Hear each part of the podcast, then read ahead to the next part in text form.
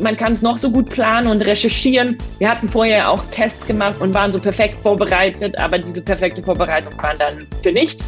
Firmen zu gründen sind schlimmer als Beziehungen, weil scheiden lassen ist ziemlich einfach, aber Firmen auflösen nicht. Ich habe ja beide schon gemacht, deswegen kann ich da aus Erfahrung reden.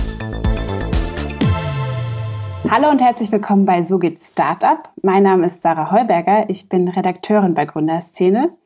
Und hier im Podcast treffen wir uns mit Gründerinnen und Gründern und mit Investorinnen und Investoren und sprechen mit ihnen über ihren Weg in die Szene.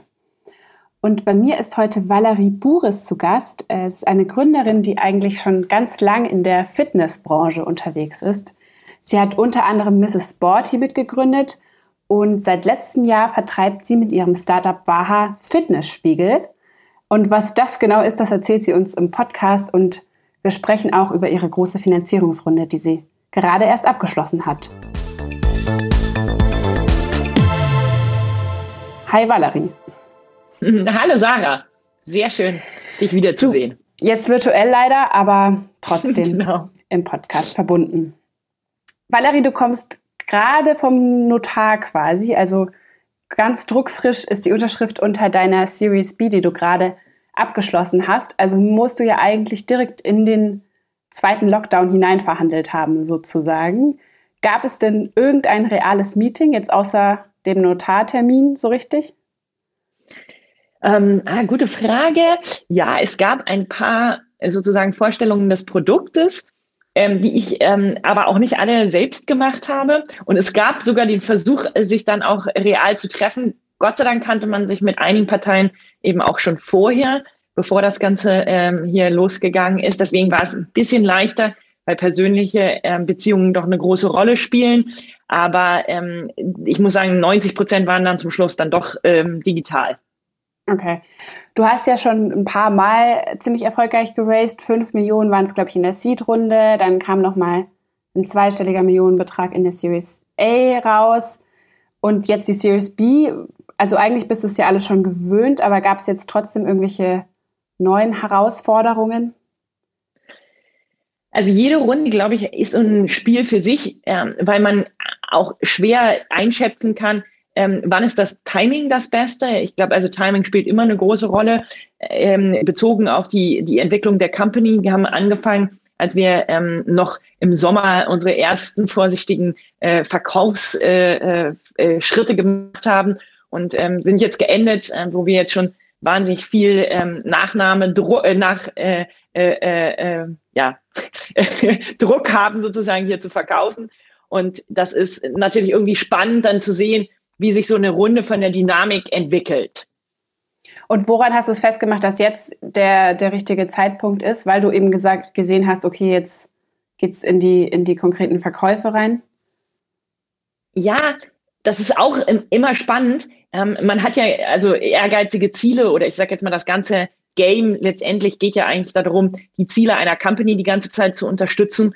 Und wenn sich die Entwicklung der Company sehr stark verändert, wie jetzt in unserem Fall, dass wir in relativ kurzer Zeit, also wir waren ja jetzt gerade mal eineinhalb Jahre äh, alt äh, und, und, und machen dann jetzt schon quasi die dritte ähm, Runde, dann hatte ich in so kurzer Zeit wahnsinnig viel von der Dynamik der Company verändert ähm, dass man zuerst ein Produkt fertig machen will, dann macht man die ersten ähm, vorsichtigen Schritte und dann plötzlich ist man im totalen Druck des Verkaufes, dann verändert sich das Team ähm, ganz doll, dann werden die nächsten Schritte gesetzt, ist, für uns ist das jetzt zum Beispiel international ähm, äh, voranzugehen, äh, wo wir da äh, äh, hingehen.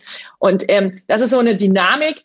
Das ist spannend, dass dann in Gesprächen, die man vor fünf oder sechs Monaten begonnen hat, die ganze Zeit mitzutragen. Und ähm, da wir dann ja auch am Anfang äh, im ersten Lockdown, dann im Sommer äh, schien es so, als wenn irgendwie alles vorbei ist und jetzt wieder in der gleichen Situation sind, also ich fand es jetzt echt eine spannende, ähm, eine, eine spannende Erfahrung. Und ich glaube, es ist auch eine ganz andere Erfahrung, im, in, in solchen Zeiten zu raisen, als wenn man die Menschen, äh, mit denen man hier ähm, in, die, in die Partnerschaft gehen möchte, eben auch persönlich treffen kann. Die letzte Runde, also die Series A ist jetzt auch gerade mal ein Jahr her, ne? Also da waren es, da genau. war es, glaube ich, ein zweistelliger Millionenbetrag genau, genau. bekannt. Genau, jetzt haben wir uns verdoppelt sozusagen mit, ähm, mit dem Betrag oder mehr als verdoppelt und ähm, auch mit der Firmen, äh, mit dem Firmenwert. Und das ist natürlich ein toller Erfolg, ähm, den wir da geschafft haben. Aber das ist sicherlich eine wahnsinnige Teamleistung. Also ich sehe mich ja selber auch als quasi Sportler, der hier äh, umgeben ist mit ähm, Coaches. Und da muss ich sagen, haben die ähm, Mitgesellschafter äh, äh hier auch einen tollen äh, Beitrag geleistet, die Company dorthin zu bringen und, und mich als Gründer ähm, und ähm, letztendlich natürlich am allerwichtigsten das Team, ähm, weil ich äh, weiß, dass wir hier alle ähm, schon seit langem keinen Urlaub mehr genommen haben äh, und auch teilweise natürlich ähm, einige da hart an der Grenze äh, des Möglichen äh, operieren. Und ähm, deswegen geht der Dank da und das, das Große, was man hier geschafft hat, sicherlich an das ganze Team. Okay, jetzt muss ich da aber doch nochmal nachhaken. Konkrete Zahlen, äh, sagst, verratet ihr aber dieses, diese Runde auch wieder nicht.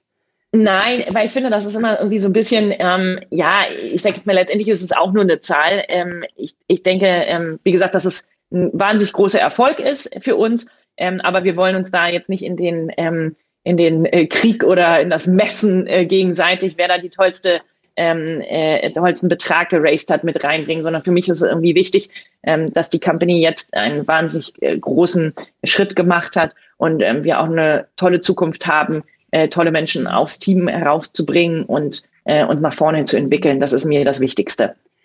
Und die Bestandsinvestoren, also ich glaube ja, Holzbrink war ja schon Seed-Investor dabei, also seit Anfang an dabei.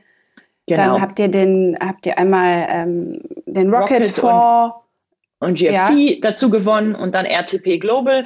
Ähm, die sind aber schon von Runde. der Series A, genau. Und ihr sind jetzt nochmal in das USB neue Investoren dazu gekommen? Ja, genau. Ähm, wir freuen uns sehr, ähm, dass wir anbauend ähm, gewinnen konnten, ähm, weil sie natürlich auch einen wahnsinnig großen internationalen Reach haben mit Chavin Metall, der einfach auch ein toller Partner für uns sein wird. Und vor allen Dingen auch Porsche Ventures, die auch natürlich für uns eine wahnsinnig spannende Brand sind, ähm, und sich da auch in Zukunft sicher sich viele, viele Synergien ergeben werden. Und ähm, deswegen ähm, freue ich mich immer, wenn der Kreis jetzt ganz bunt ist, den man hier an der Seite hat. Und ich glaube, wir haben hier noch an äh, Farbe gewonnen, sozusagen. Wie kommt Porsche Ventures äh, auf euch, glaubst du? Also was glaubst du, sehen die da für einen Mehrwert in eurem Produkt? Ja, also Porsche ist natürlich an sich eine äh, Mega-Brand. Äh, also es ist immer wieder erstaunlich, äh, welche Brands oder welche Namen sich auch über Jahrzehnte ja sozusagen weiterentwickeln und, und halten. Also ich war ganz erstaunt, als mein Sohnemann da am Frühstück, Mama, Porsche hat da investiert, kriegen wir dann auch ein Auto? Dann, ja, so läuft das leider nicht. Aber ähm, das ist natürlich wahnsinnig spannend immer zu sehen, was eben solche Marken an ähm, Assoziationen und Bekanntheit haben. Und das ist natürlich toll, wenn wir ähm, davon auch ähm, lernen und profitieren können. Aber sie haben natürlich auch technisch ähm, und auch vertriebstechnisch äh, wahnsinnig viel ähm, Reach, der für uns auch als Unternehmen sehr spannend sein äh, wird. Und letztendlich muss ich aber zugeben, machen natürlich die Menschen äh, das, das äh, Wichtigste aus. Also ich kann einfach nur sagen, bei den Finanzierungsrunden entscheidet man sich dann doch letztendlich für die Menschen, mit denen man dort Kontakt hat und mit denen man äh, die Gespräche geführt hat, weil man weiß, dass das dann die Menschen sind, die man auch in der nächsten Zeit äh, immer wieder tagtäglich ähm, in allen Themen treffen wird. Und deswegen ist es für mich das Menschliche das Wichtigste. Der Nasenmann sehr, sehr oft sehen wird in, in der Zukunft. Ja. Aber ja, jetzt absolut. nehmen wir mal zum Beispiel Porsche. Also ist ja, ich stelle mir das auch besonders schwierig vor, jetzt, wenn du fast alles über, weiß ich nicht, Zoom und Co. gemacht hast, äh, gepitcht hast, dann neue Investoren von einem Produkt zu überzeugen, insbesondere wenn es ein Hardware-Produkt ist oder Hardware-Software-Kombi, wie es ja bei euch ist. Also vielleicht müssen wir noch mal kurz erklären, äh, mit Waha vertreibt ihr ja so einen, einen Spiegel, der eigentlich so ein bisschen wie so ein smarter Fernseher funktioniert, also wo man dann Workouts machen kann, Live-Kurse und, und Coaching und so weiter. Ne? Also es ist ja eigentlich genau. erstmal ein Hardware-Produkt. Genau, absolut, ja, es mhm. ist ein wunderschöner Spiegel. Man könnte auch er zuerst denken, dass es ein Designobjekt ist, was man sich jetzt ins Wohnzimmer stellt. Aber wenn man ihn anschaltet, ähm, dann erscheint dort entweder dein Personal Trainer, mit dem du eins zu eins Session machst, oder du kannst in den Live-Kursen, was ich sehr, sehr gerne mag, dann einfach äh, äh, teilnehmen und dir das raussuchen, was dir gerade Spaß macht. Dann siehst du auch, wer da anders sonst so teilnimmt und dann kann man sich gegenseitig anfeuern und in der Gruppe auch seine Erfolge scheren. Oder man kann sich eben auch aus der Bibliothek ähm, irgendwelche äh, spannenden Themen raussuchen oder Meditation machen. Also die Möglichkeiten sind groß.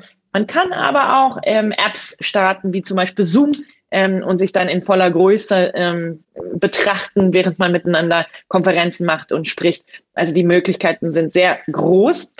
Und ähm, das stimmt. Also wir hatten ein, eine sehr lustige Erfahrung ähm, während der Runde gemacht, dass wir natürlich, ähm, wie mit allen interessierten Parteien, auch den, äh, das Waha dorthin verschiffen mussten. Das war dann in dem Fall schon gar nicht so einfach, überhaupt ähm, die, die Wahas über die Welt zu verteilen. Das haben wir dann erfolgreich geschafft. Zu einem Investor einem, nach Hause dann äh, sozusagen. Ja, so ja. ungefähr. Oder in die Büros haben wir die dann geschickt. Und ein Fall muss ich echt sagen, das ist auch nochmal für mich ein Learning gewesen äh, im, im, im Raisin jetzt, wenn man die Leute nicht persönlich treffen kann und sie auch nicht einführen kann in das Produkt, muss man natürlich besonders achtsam sein darüber, wie man so ein Produkt darstellt. Und wir haben für alle unsere Kunden einen ganz klaren Prozess, wie die ongeboardet werden, welche Informationen die bekommen und so weiter und so fort. Wir haben natürlich ein Qualitätsmanagement da drauf.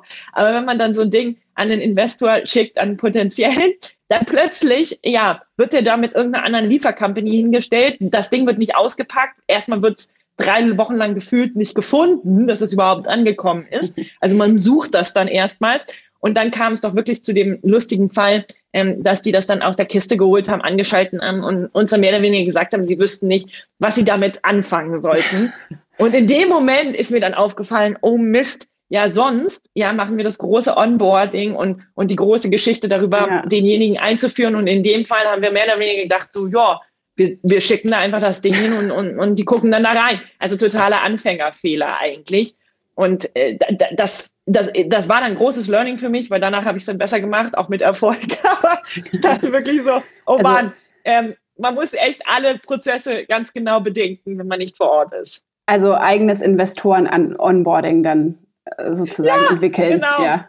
genau, absolut. Also es war ein absolut klassischer Fehler ähm, wenn man nicht vor Ort ist oder keine laufenden Prozesse hat, dass es dann eben auch schief läuft. Also, aber ich meine, jetzt gab es natürlich diese Hindernisse durch Corona, aber gleichzeitig gab es ja das, das, das, der ultimative Case, der ultimative Use Case war ja auch die Corona-Zeit eben, weil niemand ins Fitnessstudio konnte oder weil alles zu war. Und es ist ja dann einfach das perfekte Tool für Zuhause-Sport. Ja. Aber wenn ich jetzt mal so, ihr seid ungefähr vor anderthalb Jahren, glaube ich, gestartet, da war das ja noch nicht so abzusehen, dass jetzt niemand mehr ins Fitnessstudio kann. Also wie haben denn da die ersten Investoren reagiert, als du das vorgestellt hast?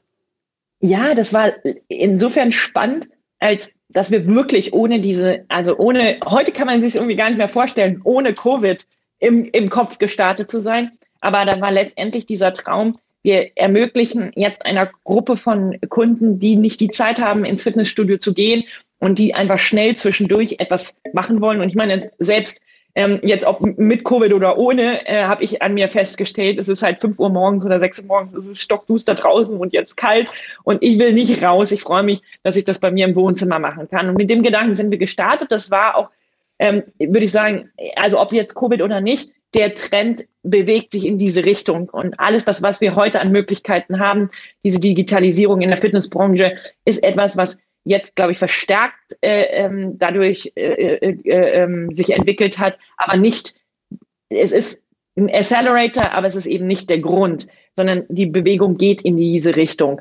Und als dann Covid kam, war das für uns dann eigentlich erstmal ein Schock, weil wir in dem Moment ähm, eine Vertriebsstrategie ähm, äh, geplant hatten, die ähm, vorsah, dass wir die Wahas zu Hause präsentieren, unsere Kunden, unseren Kunden. Und das war natürlich nicht mehr möglich. Und all die Education und die äh, Wagen, die wir investiert haben, die dann davor fahren sollten und zeigen sollten, waren dann für die Katz äh, investiert.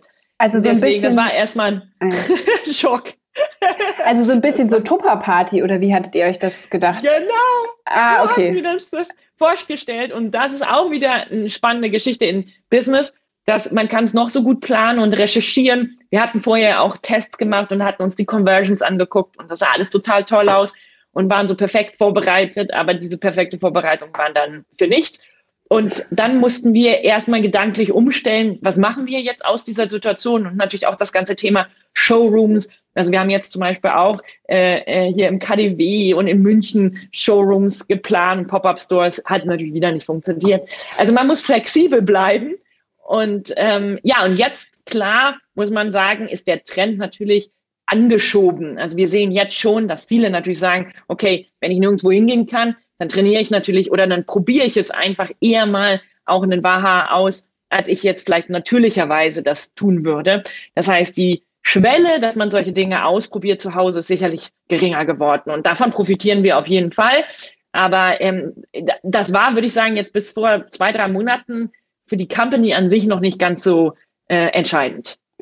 Ihr seid ja dann aber genau, wenn ich mich erinnere, genau im Lockdown, im ersten Lockdown gestartet, im März ungefähr, ne, mit den ersten genau. Geräten. Und dann habt ihr, also kannst du jetzt gar nicht so genau fest, also es gibt keinen Vor-Corona- und Nach-Corona-Vergleichszeit. Nein, so. eben nicht.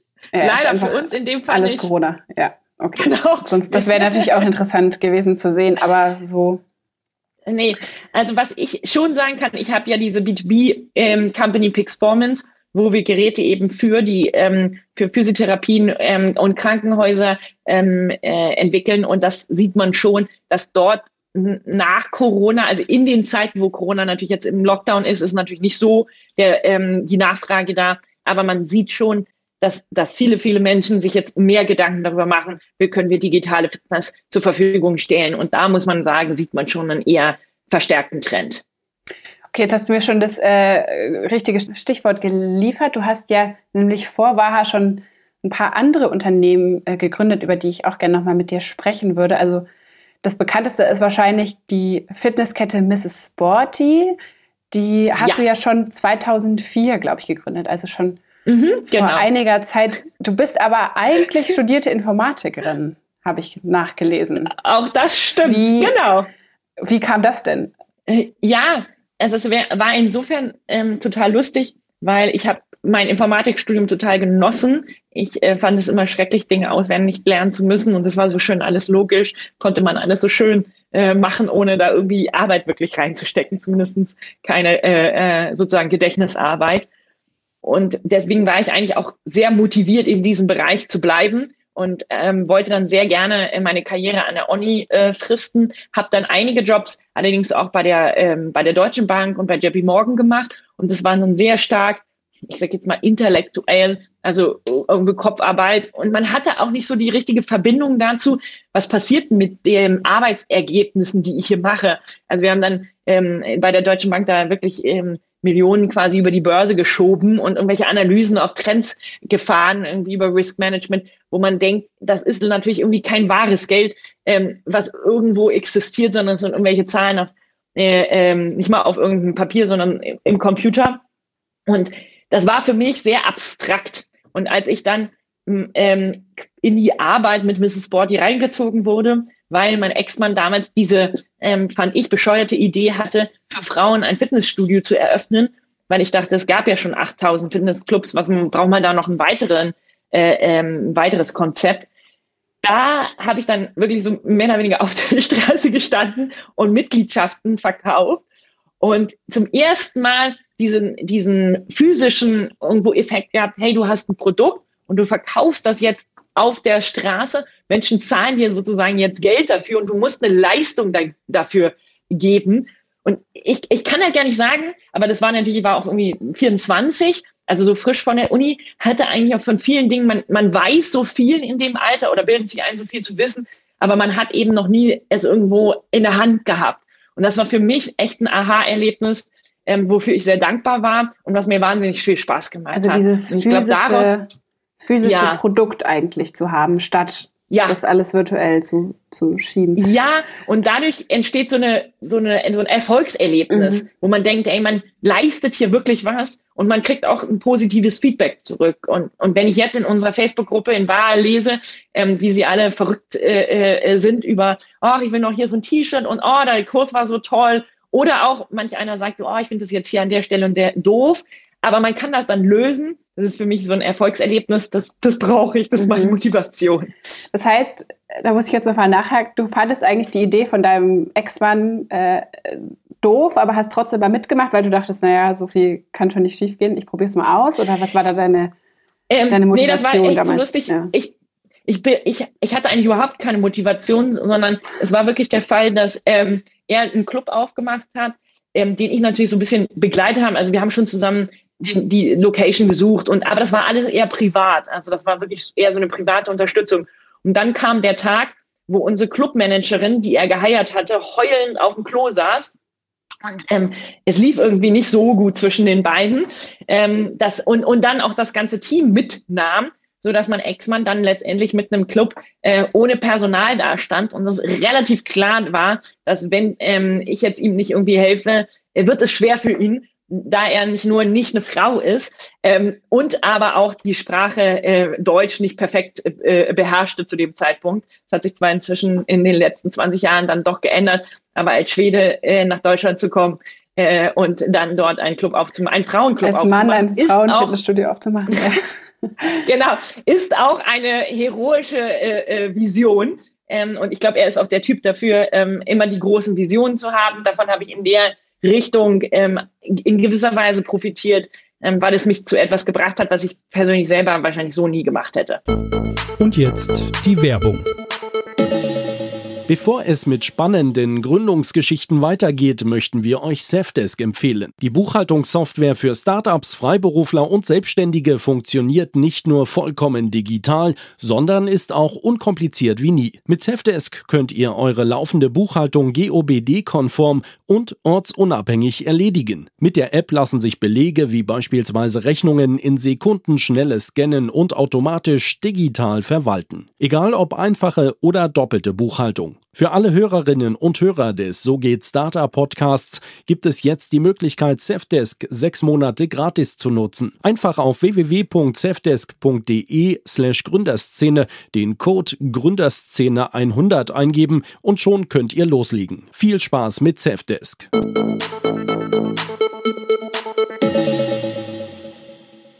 Und dann bist du da immer mehr reingerutscht und warst ja dann im Endeffekt auch äh, die Geschäftsführerin, die langjährige von Mrs. Mhm. Sporty. Und ihr habt dann eine ganze genau. Kette draus gemacht mit, ich glaube, äh, 100 Millionen Umsatz im Jahr genau. oder sowas. Ja.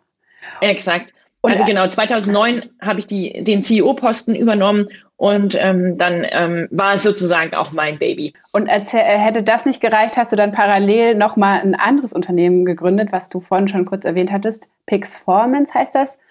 Das war ja dann genau. auch, um ein bisschen smarte Fitnessgeräte auszustatten. Genau. Ne? So hatte ich das äh, verstanden. Und das hast du dann beides parallel gemacht auch noch. Genau. ähm, also es war sicherlich die Motivation da. Also ich glaube, eben, vielleicht, ich weiß nicht, ob das ein Frauenthema ist oder ob das ein, ein charakterlicher Zug von, von mir jetzt persönlich ist. Aber ich glaube, als ich jetzt 24 war und da reingerutscht bin, ähm, mit äh, meinem Ex-Mann da Mrs. Sporty sozusagen zu gründen, wäre ich selber, muss ich ganz offen sagen, niemals bereit gewesen, ähm, sowohl vom business-technischen her als auch die ganze Finanzierung ähm, durchzuführen und habe es letztendlich auch genossen, mit jemandem mit, so nah mitlernen zu können, wie man ein Unternehmen aufbaut ähm, und Erfahrungen machen zu dürfen, ohne dass man jetzt direkt an der Frontline steht. Und als ich dann 2009 sozusagen den CEO-Posten übernommen habe, ähm, hat man so gefühlt, sage ich jetzt mal, zwar die Steuer in der Hand gehabt, aber trotzdem noch ein Boot gefahren, wo ich sage, ähm, das waren eben, es war irgendwo ein Kompromiss zwischen ich sage jetzt mal, seiner, seinen Ideen für die Company und auch meinen, weil man das zusammen gemacht hat. Und ich habe immer gedacht, hey, das ist total toll, in Teams ein Unternehmen zu führen, muss aber jetzt äh, ähm, sagen, es ist auch wahnsinnig schwer. Weil wenn man nicht abgesteckte Bereiche hat, dann kommen da eben oftmals Kompromisse raus und Kompromisse sind nie ganz optimal. Und ich glaube, ähm, mit Performance konnte ich dann zum ersten Mal wirklich meine ähm, Ziele umsetzen, ähm, das war so eine Idee, da hatte keiner vorher dran geglaubt, dass man äh, Übungen zeigen kann und dann äh, gefeedbackt wird von einem Computer und dass das dann eine ähnliche Erfahrung ist, wie ein Personal Trainer das machen würde. Und das war für mich so, das ist meine Idee, das will ich umsetzen. Und da habe ich zum ersten Mal auch mir selbst beweisen können, solche Ideen ähm, in die Realität umzusetzen. Und ähm, dann hatten wir dort aber immer noch die Problematik, dass da eben auch viele Shareholder ähm, sozusagen von der Vergangenheit, also von Mrs. Porty dabei waren, das heißt, ähm, dass ich schon jetzt ähm, sehr happy bin mit Waha, da eben komplett äh, ähm, ja meinen Weg gehen zu dürfen. Ähm, und ich glaube, für Unternehmer ist es zwar, also für, aus meiner Sicht gut, wenn sie ähm, ja eine gewisse, gewisse Zeit auch Unterstützung oder äh, ähm, Guidelines bekommen. Aber ich, ich würde dann sagen, langfristig, ähm, ja, würde ich immer sagen, ich würde den Unternehmer lieber machen lassen. Also entweder er kriegt es richtig gut hin oder er fällt, aber so ein, so ein Kompromiss daraus zu machen, ist, ist so irgendwie ein Teil und nichts Ganzes. Meinst du? Genau. Mhm.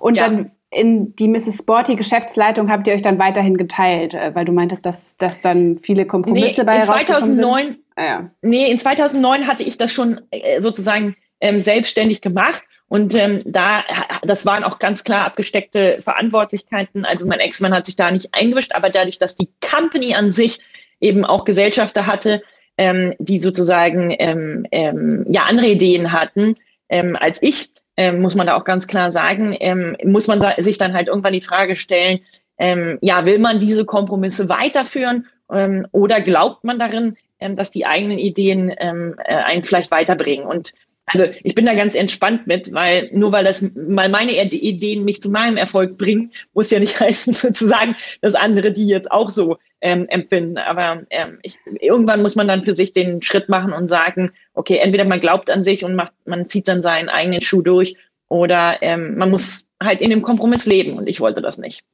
Wobei jetzt mit Waha hast du ja auch wiederum Gesellschafter und Investoren, die dir theoretisch reinreden können. Also es ist ja nicht so, dass. Absolut. Ja. Ähm, absolut. Ähm, aber das ist eben, glaube ich, eine Frage, die man auch als Unternehmer sich sehr, sehr intensiv stellen muss. Ähm, wie gehen die, äh, wie geht man damit um? Und letztendlich kann man damit in, nur in der Form umgehen, dass man sagt, man muss eben Gesellschafter finden, die vielleicht auf der gleichen Wellenlänge sind und die gleichen Ziele haben wie man selber. Und ähm, da hatte ich das Gefühl, dass das, ähm, also die Gesellschafter zum Beispiel bei Mrs. Sport, die habe ich mir ja nicht ausgesucht, sondern mein Ex-Mann. Und deswegen war das auch eher auf seiner Wellenlänge und nicht auf meiner. Und ich würde sagen, wenn ich jetzt mir ähm, meine Gesellschafter angucke, ähm, dann empfinde ich das schon so, dass äh, hier Menschen zusammengekommen sind, die die gleiche Vision haben. Und ähm, das, das war lustigerweise, also wie man genau in die Beziehungen sagt, wenn man gerne einen Partner möchte, der passt. Und ich würde sagen, Firmen zu gründen sind schlimmer als Beziehungen, weil scheiden lassen ist ziemlich einfach, aber Firmen auflösen nicht. Ja, ich habe ja beide schon gemacht, deswegen kann ich da aus Erfahrung ähm, äh, reden. Und die, die, ich habe mir ganz bewusst also, äh, gesagt, man muss sich wahrscheinlich genau vorstellen, wer, wen sucht man hier? Ja, was soll derjenige für Ziele haben? Was soll der für Charakteristiken haben? Mit wem klickt man auch gut? Also ähnlich gut, glaube ich, sich vorstellen sollte, wer zu einem persönlich passt ähm, sollte man auch sich seinen zukünftigen Investor vorstellen, weil es hat fast eine schwere, mehr Einfluss als, als beziehungstechnisch Ja. äh, der Und- Einfluss dann ist. Bei der Beziehung geht man ja vielleicht auch ein bisschen romantischer ran und denkt so, na ja, wenn ich wenn ich's fühle, dann dann wird's schon passen so und das äh, das ist ja jetzt vielleicht nicht unbedingt die Herangehensweise beim beim Investor suchen. Ja, wobei, man, wenn man so alt ist wie ich, ich weiß nicht, das habe ich wahrscheinlich auch meine ersten 20 Jahre so gemacht, aber wenn man äh, irgendwie an die 40 kommt, ich glaube, dann merkt, merkt man auch, dass eben auch die Gefühle, ja, nach ein paar Jahren vielleicht nicht mehr so eine große Rolle spielen, sondern dann muss es eben passen und dann muss es eine gut funktionierende, ich sag jetzt mal, Freundschaft vielleicht sein. Und ähm, das, das ist für mich, also diese, diese Moment mal, wir Logik, reden jetzt noch über Beziehungen, oder reden wir jetzt über Investoren? Ja, auf jeden Fall. Okay. Aber es muss gut, eine gute, es muss eine gute Beziehung sein, ähm, im Sinne der Freundschaft, glaube ich, weil die Gefühle halt irgendwann nicht mehr die Rolle spielen. Und ähm, ich, also ich würde sagen, die gleichen Logiken äh, funktionieren auch mit anderen Menschen, mit denen man viel zu tun hat. Und ähm, ich glaube, viele unterschätzen eben, dass man ja im Job, oder zumindest ich verbringe im Job äh, gerne 80 bis 100 Prozent meiner Zeit, dann muss er schon die richtigen Menschen treffen, Ja. ähm, mit denen man erfolgreich ähm, die gleichen Ziele verfolgen kann. Und das muss man sich gut aussuchen. Und dann hast du ja sozusagen Schluss gemacht, um jetzt hier in, in unserem Bild zu bleiben, mit, mit deinen beiden vorherigen Unternehmen. 2017 war das, glaube ich. Da hast du ja so einen Cut gemacht und bist bei beiden ausgestiegen. Ja, nee, ich bin, bin ja immer noch ähm, bei Pixformance äh, CEO. Ah, okay. Und ähm, das war ja auch so ein bisschen die Company, ähm, wo ich ähm, äh, ja, wo ich meine Ideen umsetzen konnte, zumindest zum großen Teil schon. Und ich finde es sehr schön, ähm, wie sich das jetzt auch entwickelt. Und ähm, ich freue mich, ähm, dass, da, dass man da auch fortsetzen äh, kann oder ich da fortsetzen konnte, was ich da begonnen ähm, habe. Und ähm, Und wie gesagt, wenn- und ich freue mich auch, dass, ähm, dass also ich freue mich sehr darüber, dass quasi mit, mit Miss Sporty, mit meinem Ex-Mann sozusagen da weitermachen äh, konnte. Und ich glaube, es ist wichtig, dann einfach zu sagen, ähm, man trennt das an einer gewissen Stelle. Da, das heißt, bist du noch, hältst du noch Anteile an Mrs. Sporty oder bist du da komplett ja. rausgegangen? Ja. Ähm, ja, ich halte noch die Anteile, aber wie gesagt, ich, wir haben so intern die Verabredung gemacht, dass das ist quasi, da, damit habe ich jetzt an sich nichts mehr zu tun, sozusagen. Mhm. Und das, also finde ich auch gut. Man muss ja auch so mein technisch sagen, das sind hier so meine Felder, das sind andere Felder, mit denen ich jetzt nichts mehr zu tun habe. Und Pixformance also, machst du aber nebenbei, also während du Waha aufbaust. Ja, es gibt weiter. natürlich auch wahnsinnig viele, ja. ja, es gibt viele Synergien, sage ich jetzt mal, und ähm, die, die sehr, sehr große Vorteile äh, für beide Companies ähm, haben. Ob das jetzt in der Zukunft weiter der Fall ist, das weiß ich nicht. Aber ähm, in, den, in der ersten Zeit, also ich meine, das ist ja jetzt erst eineinhalb Jahre her, seitdem wir WAHA gegründet haben, also es ist noch eine relativ frische Geschichte. Ähm, und ähm, aber bisher war es ein Vorteil. Wie gesagt, ich glaube nicht, dass das jetzt in Zukunft immer weiter so bleiben wird, aber das schauen wir einfach mal. Mhm. Jetzt vielleicht nochmal der Schwenk äh, zurück zu Waha. Ähm, ich, in den USA gibt es ja so ein ganz äh, ein ähnliches Produkt, Mirror heißt mhm. das, glaube ich. Die sind 2016 genau. gestartet und wurden ja jetzt, äh, im, ich glaube im September, ne, von Lululemon mhm. gekauft, also von der von dieser Yoga-Marke, sogar für 500 genau. Millionen US-Dollar, meine mhm. ich, also eine ganz schön ordentliche Summe. Auf die mhm. Ähnlichkeit wirst du wahrscheinlich häufiger angesprochen. Aber ich habe mich jetzt gefragt, ja. inwiefern hilft es dir denn vielleicht auch, dass es mit Mirror schon so ein, ein, ähnliches Produkt gibt? Weil es ist ja schon ein Produkt mit ziemlich viel Erklärungsbedarf, wie du jetzt auch schon gesagt hast. Also man muss es, ist, man kann sich einfach nur hinschiffen und hinstellen und fertig, sondern man braucht ja schon Erklärungsbedarf und es ist ein, auch ein Markt, den es ja so vorher noch nicht gegeben hat. Ja, das stimmt ja nicht ganz, weil 2011, also ähm, immerhin fünf Jahre vorher, haben wir ja mit äh, Pixformance begonnen. Und es gab auch andere Produkte, auch in den USA, die sozusagen ähnliche Ideen hatten. Ähm, und ähm, ich glaube, wir haben mit Pixformance uns sehr stark eben auf den B2B-Bereich fokussiert. Und Mirror, als sie gestartet sind 2016, haben sich dann sehr stark auf den Endkundenbereich konzentriert. Und sie sind natürlich auch von der Idee her sehr stark in, in dem Bereich Live-Kurse ähm, äh, äh, fokussiert gewesen oder sind sie immer noch fokussiert, was sie, sage ich mal, sicherlich so ein bisschen von der Inspiration her äh, mit Peloton äh, ähnlich haben. Und wir waren mit Pixperformance ja sehr stark oder sind sehr stark auf das ganze Motion Tracking und Feedback von Einzelübungen fokussiert. Und ähm, deswegen würde ich sagen, sind wir mit Pixformance in einem anderen Segment irgendwo gestartet, mit einer ähnlichen Hardware-Software-Konstrukt ähm, äh, äh, und haben sehr stark dann letztendlich profitieren können, ähm, mit dem Mirror eben nochmal eine andere Ecke des, des, der ähnlich, also einer ähnlichen Struktur zu sehen.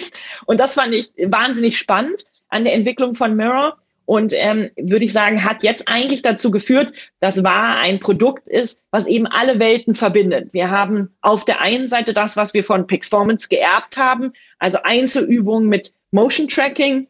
Ähm, da kommt unsere ganze Heritage ähm, her. Und da, da geht es eher wirklich um die Qualität und, und die Bewegung an sich und das Erlernen von Bewegung. Und dann haben wir jetzt zusätzlich sozusagen vom Mirror uns abgucken können, hey, ähm, wir bieten Live-Kurse und wir haben das Entertainment und, und, und den, die Spaßkomponente für diejenigen, die vielleicht auch schon ein bisschen weiter in ihrer Entwicklung sind oder für die jetzt gerade aktuell dieses Bewegungserlernen nicht so wichtig ist. Das heißt, für mich sind das eigentlich zwei Zielgruppen, die hier angesprochen wurden und wir konnten die Beine, würde ich sagen, jetzt wunderbar verbinden, was ich natürlich einen wahnsinnigen Vorteil finde. Und es ist immer ein Vorteil, wenn die Märkte sich entwickeln. Das heißt also, du würdest sagen, dass, ja. dass ihr euch von Mirror sozusagen vor allem durch diese Techn mehr technische Komponente, durch, durch diese Bewegungsanalyse und was ihr eben von Pixformance jetzt so mitgenommen habt, unterscheidet, indem ihr da, das ist da euer stärkerer Fokus drauf, würdest du sagen? Genau, mhm. genau. Also, oder ich sage nicht stärkerer Fokus, aber ich glaube, der Mirror hat jetzt ganz andere Zielgruppen ähm, angesprochen als Pixforfit. Und wir konnten jetzt mit Waha eigentlich beide Zielgruppen abholen, weil wir auch denken, dass also in einem Haushalt befinden sich eben mehrere Zielgruppen, ja, in einem Wohnzimmer. Und ähm, das ist schön, dass wir diese Welten verbinden können. Und wir mit Pixformance waren wir eben sehr stark auf dieser technischen Fitness-Seite und ich glaube, Mirror hat sich eben sehr stark auf dieses Entertainment und eher ähm, auf die Fun-Seite des Fitness konzentriert. Und ich glaube, ehrlich gesagt, beides ist wichtig. Ja, aber jetzt nochmal zurück zu der, also Ausgangsfrage, meinst du denn nicht, dass es schon euch auch geholfen hat, weil ihr schon darauf auch verweisen konntet und sagen konntet, guckt mal, das, das gibt es schon und das funktioniert in der Art. Also ich meine, das ist ja im Endeffekt, ist es auch ein Spiegel so. Es ist vielleicht ein mhm. bisschen andere Software, aber vom Ding her funktioniert es und guckt mal, dass darauf kann man dann auch verweisen, um vielleicht das Potenzial des Marktes, das vielleicht vorher noch nicht so da war, zu ja. zeigen. Also das ist ähnlich wie mit der lieben Steffi Graf, da haben uns die Leute immer gefragt bei Mrs. Porty, hat euch das geholfen, dass ihr jetzt irgendwie so einen Star hattet? Und dann habe ich immer gesagt, für die Kunden, die Kunden hat das nicht interessiert, sozusagen auf der Basis, ob da eine Steffi Graf drin ist oder nicht. Also war nett, aber jetzt danach entscheiden die nicht, wo die hingehen. Für aber unsere Franchise-Partner Gewinnung hat das natürlich wahnsinnig viel Vertrauen in die Marke gebracht. Und ich glaube, ähnlich ist es jetzt hier in dem Fall auch, dass ich sagen würde, für Investorensuche ist es super, super wichtig, dass ein äh, sich ein Businessmodell schon mal durch, durchgesetzt hat in einem anderen Markt. Oder es ist sehr viel einfacher dann, eine Idee ähm, zu pitchen und letztendlich auch dafür ähm, Geld zu erhalten, weil ich sage jetzt mal leider, muss man ja sagen, ähm, gehen da ähm, viele äh, Investoren einfach nach dem, was eben auch schon mal erfolgreich war. Ähm, aber ähm, für, für den Endkunden jetzt in, im normalen deutschen Markt ähm, würde ich sagen, ist der Mirror noch nicht äh, so bekannt gewesen, dass das jetzt einen Einfluss hatte. Nicht mal Pixformance ähm, hat, also ich glaube, er hat da irgendwie einen Einfluss drauf gehabt, weil wir haben hier ein Endkundenprodukt und da muss ich Wahrheit als Marke äh, etablieren und da ist, ist es, spielt es aus meiner Sicht keine Rolle. Okay, aber ich meine, wenn es jetzt schon mal für die Investorensuche hilft, ist ja, ja. auch schon mal, äh, allein das ist ja schon mal hilfreich. Ja. Absolut. Absolut. Ja. Aber letztendlich, ja. ich sage jetzt mal, sind ja die größten Innovationen immer irgendwo eine Evolution aus bestehenden Dingen gegeben, die wieder neu zusammengesetzt äh, wurden. So funktioniert ja Evolution und deswegen, ähm, ich glaube, es ist so der Lauf der Dinge, dass, dass Dinge genommen werden, neu zusammengepackt und äh, weiterentwickelt. Ja, also ja, ja also ich würde sagen, in jeder, in jedem Bereich ist im Leben läuft das genauso. Und jetzt mal Leute, die sich vielleicht nicht unbedingt jetzt mit eurer Evolution auseinandergesetzt haben und, und, und Pixformance kennen, die jetzt vielleicht nur den Waha und nur den Mirror sehen, die beide Spiegel sind und sagen, ja, das ist ja total ähnlich. Wie gehst du damit um? Oder ist, ist dir das dann egal oder? Also das ist eigentlich kein Thema. Also okay. ich, mir begegnet das Thema wenig. Eigentlich nie, ehrlich okay. gesagt. Ja. Ja, ja. Ähm, Mirror hat, glaube ich, 10.000 Spiegel verkauft oder sowas, hatte ich äh, mal nachgeguckt, noch bevor sie den, mhm. den Exit jetzt gemacht haben. Mhm. Und kostet ja ungefähr, glaube ich, so 2000 äh, Dollar und so in so einem ähnlichen Preissegment seid ihr auch, oder? Wie ist, mhm. kannst du das nochmal ähm, vergleichen? Jein. Ähm, also wir sind sicherlich eher so ein bisschen ähm, teurer, was aber auch daran liegt, dass ähm, wir eine sehr, sehr gute, sehr hochqualitative äh, Hardware äh, bieten, die eben auch Möglichkeiten bietet, wie ähm, 1 zu 1 Personal Training, das, das Motion ähm, Tracking, ähm, Sound äh, darüber abspielbar ist, den man, also wo man jetzt nicht unbedingt, aber man kann natürlich auch seine Sonos Speaker da ähm, verbinden. Das heißt, es ist ein Produkt für sich, was eine gewisse Qualität mitbringt und nicht nur irgendein Spiegel, der schön im, in irgendeinem Raum steht, sondern es ist eben ähm, hoffentlich der Third Screen ähm, in, in äh, der Families Leben sozusagen. Und ähm, das hat auch seinen gewissen Preis.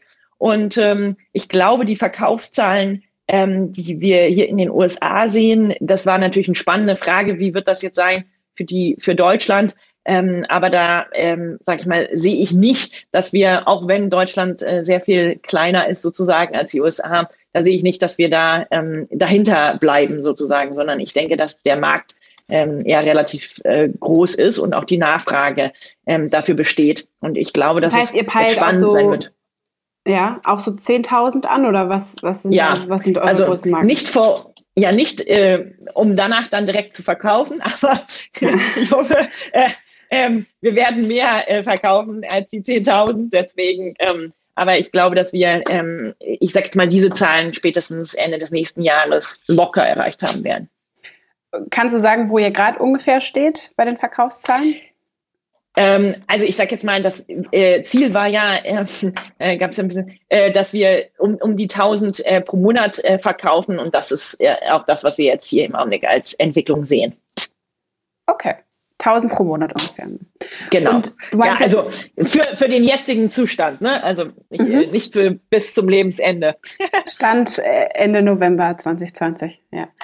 Und ähm, genau. Preispunkt sind dann ungefähr, wenn du meintest jetzt ein bisschen, bisschen mehr als 2000. Ähm, 2200 Euro circa mhm. und okay. ähm, eben eine Mitgliedschaft von 39 Euro.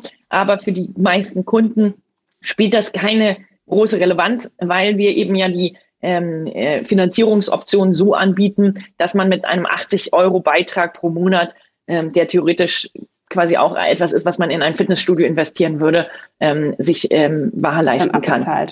Ja, okay. Genau. Also 80 jetzt Euro hast, pro Monat. Ja. Jetzt hast du es gerade schon angedeutet, jetzt muss ich aber natürlich trotzdem nochmal nachhaken. Äh, der Exit steht also nicht unmittelbar bevor, wie bei jetzt äh, bei Mirror, aber ich meine, 500 Millionen US-Dollar für 10.000 verkaufte Produkte ist ja schon eine Ansage bei Mirror, also es ist ja schon eine ordentliche Summe. Ähm, That's true. Trotzdem muss ja der, spielt der Exit in absehbarer Zeit trotzdem eine Rolle für dich? Nö, eigentlich nicht. Also ehrlich gesagt. ähm, also ich baue ja kein Unternehmen, um dann zu exiten. Das heißt nicht, dass ich jetzt äh, dagegen wäre, ähm, wenn der Fall sich auftäte. Aber letztendlich ist die, ähm, die ähm, Vision nicht, ähm, jetzt in möglichst kurzer Zeit möglichst viel Geld äh, äh, durch einen Exit äh, äh, zu, zu gewinnen. Vielleicht sieht man das auch ähm, anders, wenn man schon mal ein, zwei Unternehmen gegründet hat. Ähm, dementsprechend also ähm, würde ich mich eigentlich freuen, hier ähm, eine sehr eine Marke aufzubauen, die groß ist. Ähm, und unser Ziel ist, dass wir, ähm, so wie ich es liebevoll nenne, das Lagerfeuer ähm, der Nation sind, also in jedem Wohnzimmer äh, stehen und ähm, bei 10.000 Spiegeln, ja, bei 80 Millionen Deutschen halte ich das Ziel nicht erreicht. Deswegen, also ähm, wenn, wenn ich in jedem Wohnzimmer bin ähm, äh, in Europa, dann ähm, ich fühl, fühle ich vielleicht, dass mein Job getan ist. Aber ähm, der Weg ist noch ein wenig äh, weit äh, dorthin. Also ich, ich fühle noch, dass es recht viel zu tun gibt. Erstmal noch nicht. Also ich meine, das hast du ja auch bei Mrs. Sporty, beitest du ja, bist du auch noch beteiligt und bei äh, Pixformance auch noch. Also die typische Exit-Kandidatin scheinst du ja dann auch nicht zu sein. Von ich baue ja, also ich, auf und ähm, ja, das ist immer so ein. Ich glaube, ich sag jetzt mal, wenn man, äh, ähm, das hängt immer so ein bisschen davon ab, mit welchem, mit welchem Fokus äh, man hier reingeht. Und das hat ja auch viel damit zu tun, mit welchem Fokus die Gesellschafter ähm, auch agieren. Und letztendlich hängt es aber auch davon ab, wie sich eine Company entwickelt. Ähm, das sind so mehrere ähm, Faktoren. Und ich deswegen, ich glaube, man ähm, alles, was so im Hauruck-Verfahren passiert im Leben, ist immer irgendwo schlecht. Ich glaube, alles hat seine Zeit. Als wir jetzt zum Beispiel mit ähm, Pixperformance gestartet sind, waren wir definitiv vor dem Trend und ähm, mussten den Leuten sogar erklären, was das Produkt überhaupt soll. Und ähm, da wäre wahrscheinlich, äh, selbst wenn man den Wunsch gehabt hätte, ein Exit noch in ferner Aussicht gewesen. Ähm, und trotzdem, ähm, ja, haben sich immer wieder dann Möglichkeiten ergeben. Von daher, das ist, glaube ich, ein ähm, ein Zusammenspiel von vielen äh, Aspekten. Und also ich bin da ähm, äh, ganz entspannt mit. Ähm, ähm, ich habe, also es ist nicht, es wäre jetzt nicht persönlich mein reines Ziel, warum ich zur Arbeit antrete. Das fände ich auch schade. Aber wenn, wenn Angebote kämen, würdest du sie dir trotzdem anschauen? Ähm, auch, äh, äh, ich glaube, man sollte sich immer alles anschauen äh, als Unternehmer. Das hätte aber auch nichts mit dem äh, Exit zu tun. Also wie gesagt, es ist ein ähm, Zusammenspiel von vielen Komponenten, die da zusammenkommen muss, um gute Entscheidungen zu treffen. Aber per se ähm, ist das Ziel erstmal, ähm, viele Wahas in viele Wohnzimmer zu bringen. Und ihr fokussiert euch aber jetzt erstmal auf Dach, habe ich verstanden, oder europaweit? Ähm, ja, oder? Mhm. Genau, also wir haben jetzt ganz ähm, erfolgreich in Österreich im letzten Monat ähm, angefangen äh, und in diesem Monat in der Schweiz und ähm, arbeiten da auch mit äh, Partnern zusammen. Das heißt, das hängt auch so ein bisschen davon ab, welche Möglichkeiten ergeben sich. Und wir schauen uns jetzt an, äh, im Januar, Februar in weitere Länder in Europa ähm, äh, zu expandieren. Und das ähm, ist jetzt auch so ein bisschen davon abhängig, wie wieder wie die Möglichkeiten sich gestalten. Aber ähm, es ist schon das erklärte Ziel, ähm, jetzt hier flächendeckend ähm, die Möglichkeit ähm, zu bieten, ein Bar im Wohnzimmer zu haben. Und dein Team sitzt aber vor allem in Berlin oder sind die auch verstreut? Ja, also wir haben sicherlich ein Kernteam in Berlin, aber wir haben eher äh, geheiert nach Talent ähm, als nach Wohnort, ähm, auch wenn es sehr viele gute Mitarbeiter ja in Berlin gibt. Ähm, aber es gibt natürlich auch gewisse äh, sozusagen Branchen, ähm, wo jetzt nicht Berlin der Hotspot ist. Und deswegen ähm, haben wir viele Mitarbeiter, die auch äh, verteilt sind. Ich finde das per se nicht so schlimm, aber es ist wichtig, dass man doch regelmäßig zusammenkommt. Und das vermisse ich jetzt auch gerade äh, in diesen Zeiten sehr. Also wir haben jetzt gleich auch nochmal Team-Meeting. Finde ich schon ein bisschen schade, wenn man äh, nicht so den persönlichen Kontakt hat. Und ich merke, dadurch entsteht auch so ein bisschen so Friction. Man dann denkt, ey, wie hat die das denn jetzt gemeint oder wie hat der das jetzt gemeint? Also ab und zu mal zusammenzukommen, persönlich ist schon wichtig. So Kleinigkeiten werden schnell zu irgendwas ja. Größerem, ne? wenn man nicht ja. direkt einen Austausch hat. Aber du bist Hab ja auch gerade gar nicht, du bist ja auch gerade gar nicht in Deutschland, hast du mir im, im Vorgespräch erzählt. Ne? Du bist jetzt in Island, meine ich. Genau. Schon seit einiger Zeit. Wie kam genau, das? Genau, also ja, ich hab, war so ein bisschen, muss ich zugegebenermaßen, frustriert, wie wahrscheinlich die meisten Eltern im Lockdown waren, als es im März hieß, ähm, die Schulen werden jetzt einfach zugemacht. Ähm, oder zumindest äh, ähm, ja, irgendwie so zwei Stunden jeden zweiten Tag in der Grundschule. Wenn man dann Kinder irgendwie hat, die so in verschiedenen Altersgruppen sind, so sieben, 14, 17, dann kann einem das doch gern den Nerv rauben. Also ich fand es schon sehr belastend. Auf der einen Seite zu sehen, dass meine Kinder, also ich versuche meine Kinder irgendwie von, keine Ahnung, Fernsehen und Handy wegzubringen. Gleichzeitig müssen die noch was für die Schule lernen, weil die ja sonst das, den Teil komplett verpassen äh, in drei Monaten. Und selber versucht man dann auch noch ein Startup zwölf Stunden am Tag irgendwie nach vorne zu bringen. Da war ich echt so, also zu Beginn der Sommerferien war ich fix und fertig mit den Nerven und dachte so, jetzt reicht's. Und ähm, dann habe ich beschlossen, dass ich in den Sommerferien die Kids äh, mit nach Island nehme weil ähm, da waren ja auch viele Camps und, und Sommeractivities dann zu. Und das konnten die dann hier wunderbar machen. Und als ich dann antizipierte, dass das hier wahrscheinlich im Herbst äh, ähnlich laufen wird, aber Gott sei Dank haben sie jetzt in Deutschland die Schulen ja nicht zugemacht, aber ich dachte, ich will das Risiko nicht nochmal ein, eingehen, ähm, habe ich dann beschlossen, dass wir die Kinder hier ähm, zumindest ein halbes Jahr bis Jahr in die Schule ähm, bringen, damit äh, ich arbeiten kann. Voll egoistisch, aber ich merke, die Kinder naja, finden das auch toll, hier in die Schule zu gehen und nicht ähm, und auch ihre Freunde treffen zu können. Also ich finde es für die Kinder schon, also für uns Erwachsene ist es auch hart, aber für die Kinder finde ich es besonders hart, ähm, nicht ihr Sozialleben ähm, machen zu dürfen. Das heißt, du hast jetzt eigentlich die, die, letzten Monate dein Team, was verteilt in Deutschland sitzt, aus Island geführt und wahrscheinlich genauso wie beim, wie beim äh, Raisen, auch alles über Zoom und so weiter. Und genau. jetzt hast du ja genau. selber angesprochen, das, das führt manchmal zu so Konflikten. Hast du da irgendwelche Tipps oder hast du da irgend, hast du dir da irgendwas überlegt, wie man das dann trotzdem schafft, irgendwie so eine emotionale, so einen emotionalen Zusammenhalt zu schaffen? Ich glaube, das ist ja also ein Problem, was, was ganz, ganz viele gerade mhm. aktuell haben. Genau, also am Anfang war, war ich so ein bisschen ähm, auch äh, sozusagen beruhigt durch die Ausrede, ja, okay, wir müssen da jetzt alle durch, das ist halt so, wie es ist. Und man macht sich dann, oder am Anfang habe ich mir darüber nicht so viel Gedanken gemacht, aber ich dachte so, ah ja, es wird schon irgendwie funktionieren. Und habe auch, muss ich sagen, dann in der Runde, und wenn man selber viel auf dem ähm, Tisch hat, gedacht so, ja, ist jetzt auch nicht so wichtig. Und jetzt, als die Runde durch war, habe ich dann gedacht, doch, doch, doch, das ist ganz doll wichtig. wir müssen jetzt unbedingt was tun. Ähm, und haben jetzt zum Beispiel gleich ähm, hier direkt äh, in einer Stunde ein großes Team-Meeting. Und ich habe jetzt gemerkt, dass wir viel, viel häufiger einfach wirklich die ganze Company zusammenkommen müssen und dass wir darüber reden müssen, was wir erreichen wollen. Und Raum dann auch geben, ähm, dass, dass wir direkt, also dass ich direkt ansprechbar bin, was ich eigentlich eh immer bin, aber wenn man sich im Büro sieht, dann fühlt sich das näher an und, und, und über Slack macht man es dann vielleicht irgendwie nicht. Und ich, ich versuche den Mitarbeitern das Gefühl zu geben, ähm, dass, dass es wichtig ist, dass sie irgendwie was sagen, wie es ihnen geht, was sie machen, welche Themen sie beschäftigen. Und äh, äh versuche mich jetzt mal da ganz easy ranzutasten. Und ich habe jetzt als erstes mal gesagt, wir machen mal eine so ein 360-Degree-Feedback, um einfach mal miteinander darüber zu sprechen, ähm, vielleicht auch, wie wir dieses, diese Zusammenarbeit ähm, empfinden.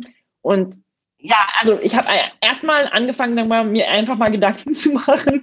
Ähm, klar kann man diese ganzen Standardlösungen von wegen, ja, wir machen digitale Events und so weiter, haben wir auch schon gemacht. Aber ich glaube, es braucht, man muss echt, glaube ich, darüber nachdenken, wie wie es den anderen geht. Das ist, das ist, also habe ich einfach gemerkt, ist, glaube ich, wichtig, weil ansonsten mhm. Entsteht einfach so eine natürliche Distanz, die man nicht, ja, die, die einfach da ist. Vor allem, ihr seid ja auch ganz schön stark gewachsen und die meisten sind ja, ja dann wahrscheinlich auch dazugekommen, als eh schon alles remote war. Also wie viele Leute seid ihr jetzt? Ja, 70 circa. Okay. Genau. Ja. Und wir wachsen halt auch stark und das ist schwierig. Also ich, mhm. teilweise kenne ich die Leute gar nicht, die dann für uns arbeiten. Und das ist irgendwie, das ist schade. Also ja. man muss sich Gedanken machen. Ist, ja. ist mein Credo jetzt. Ja, ja, ja. Jetzt Gedanken. Ja, man muss und einfach drüber nachdenken. Ist da auch deine Schlussfolgerung daraus, dass du dich dann selber auch ähm, verwundbarer zeigst, sage ich jetzt mal? Also äh, das hatten wir ja auch, äh, hatten wir glaube ich auch im, im Vorgespräch äh, besprochen. Du hattest mir nämlich erzählt, dass du vor kurzem Corona selbst hattest. Und also wie, wie gehst du da mit deinen Mit äh, Mitarbeitern damit um? Genau, ja, also das war für mich eine spannende Zeit, weil ähm, ich, ich bin aus Deutschland gekommen und hatte mir das quasi auf dem Weg in Amsterdam in der Lounge geholt. Und Gott sei Dank äh, nicht im äh, Büro.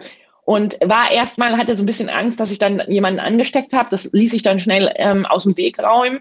Und ich habe dann bewusst den Weg gewählt, dass ich sage, ich möchte nicht mit meinen Mitarbeitern darüber reden, ähm, weil ich will keinen verunsichern. Und ähm, da ist ja auch eine gewisse so eine Panik damit verbunden, so, oh Gott, ähm, keine Ahnung, ja, äh, Covid stirbt dann derjenige gleich.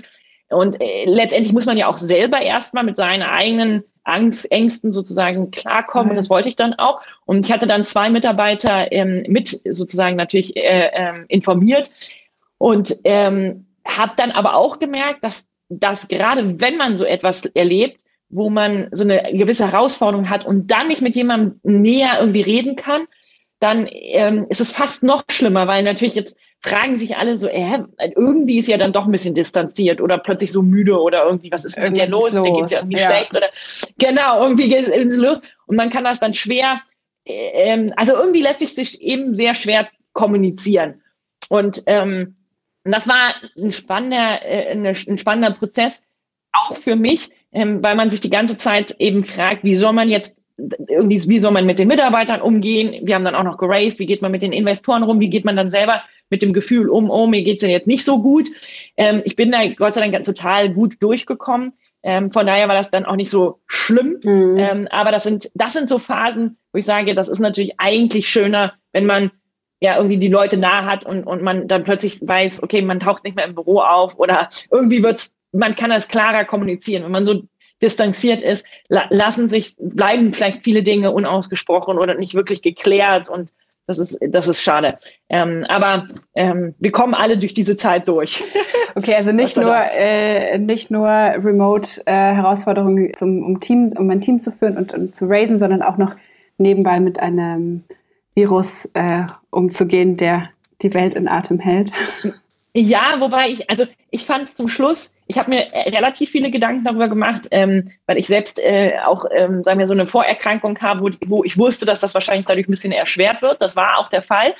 Aber trotzdem war es für mich wiederum so eine Erfahrung im Leben, dass es eben eigentlich falsch ist, sich über die Dinge zu viele Gedanken zu machen, weil wenn sie kommt, muss man irgendwie eh durch. Und wenn es dann überstanden ist, dann denkt man auch so, okay, jetzt bin ich da irgendwie durch. So schlimm war es dann eben doch nicht. Und das ist auch eine wichtige Erfahrung, eben wie oder hat sich eigentlich nur wieder bestätigt. Das Wichtigste ist einfach, dass die Welt und die Erfahrungen und Dinge einfach so zu nehmen, wie sie dann kommen. Man kann eh nichts tun. Ja. ja. Ähm, deswegen, also ich bin da eher hat mich wieder äh, zurückgebracht zu dem Thema, man sollte sich nicht zu viele Gedanken machen. Ähm, was allerdings, muss man sagen, eine spannende Erfahrung war, war, dass man in den Tagen, wo, wo man dann krank war, dann doch dieses, dieses Gefühl kriegt, okay, gut, dass ich heute Morgen wieder halbwegs okay aufgewacht bin. Mhm. Also dieses Aufwachen und dankbar darüber zu sein, dass es einem gut geht, dass man alle Kräfte beieinander hat.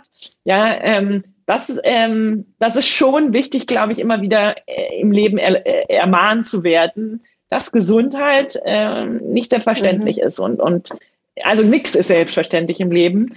Ähm, und das ist immer wieder eine gute Erfahrung. Das ist doch ein schönes äh, Schlussplädoyer. Danke dir, Valerie, für deine, für deine Offenheit. Ich habe noch, zum Schluss haben wir noch ein paar schnelle mhm. Entweder-Oder-Fragen für dich. Die würde ich jetzt einfach mal mhm. stellen, bevor wir äh, ganz zum Ende kommen. 9 to 5 oder Nachtschicht? Nachtschicht. E-Mails am, e am Wochenende oder Rechner zu? E-Mails am Wochenende. Okay, überrascht mich jetzt nicht, ja. Allein gründen oder im Team? Oh, das ist schwer. Ähm, ich würde sagen im Team, mit dem richtigen Team. Obwohl du jetzt alleine gegründet hast. Ja, weil ich nicht das Gefühl habe, alleine zu gründen, gegründet zu haben, sondern ich würde sagen, das war schon auch eine Teamleistung wieder ähm, mit meinen jetzigen Gesellschaftern. Seriengründer oder Langzeitchefin? Auf jeden Fall Seriengründer. Kopieren oder selbst erfinden? Beides. Ein Mix. Ähm, ich würde sagen, selbst erfinden ist irgendwo letztendlich auch, also ich glaube, nichts ist erfunden worden, was nicht zum Teil auf Bestehendem aufgebaut hat. Deswegen, ich würde sagen, es ist immer ein Mix. USA oder ja. China? Ui, das ist schwer. Es geht beides gar nicht. würde ich sagen. Also Europa. genau, Europa. Okay. Wie kaufst du privat ein? Offline oder online? Oh, das ist schwer. Eher offline, würde ich sagen. Ah ja? Ja, ja. Bummeln. Ja. Nee, bummeln überhaupt nicht, sondern eher, ich stelle mir relativ gut vor, was ich brauche und dann kriege ich es. Aber so, was zu bestellen, dann passt das nicht und wieder dann zurückschicken und so. Ich habe keine Zeit zur Post zu gehen. Das ist mein Problem, glaube ich, mit online. Okay, da geht's schneller. mache ich nicht. Und das wird teuer. da geht's schneller, einfach passt, in den Laden zu gehen. Ja, ja. Genau. Und ich bin auch nicht so ein großer Shopper, deswegen. Zahlst, ja? zahlst du bar oder mit Karte? Immer mit Karte. Ich habe, glaube ich, nie bar. Ja, ist wahrscheinlich auch noch in Deutschland. Aber es sind lustige Fragen. Ja.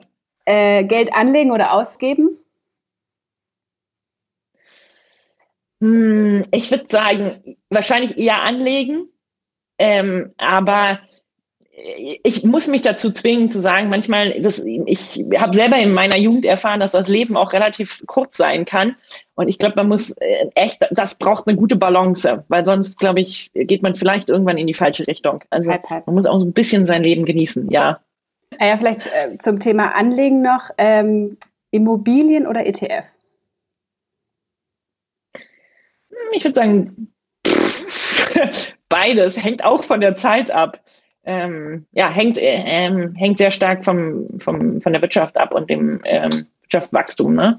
Aber ich würde sagen, tendenziell wahrscheinlich eher Immobilien. Schön streuen. Das ist doch immer der Rat. ja, der, exakt. Der Banker. Definitiv. Ja. Mikromanagement oder Selbstmanagement? Hm. Ist, ich würde sagen, was gerade gebraucht wird.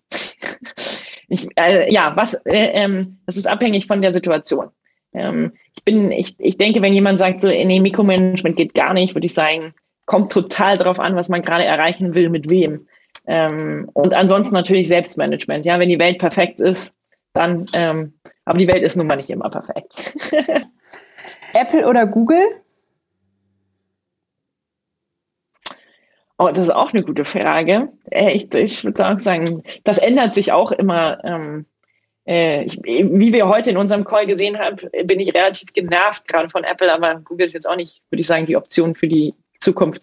Es braucht was Neues, ja. würde ich sagen. Wir hatten ein paar technische ja, Probleme ist, mit, unseren, mit unseren Apple-Geräten genau. vorher. Genau. Genau. Okay, Zebra oder Einhorn? Einhorn auf jeden Fall. Ich liebe Pferde. Venture Capital oder Bootstrapping?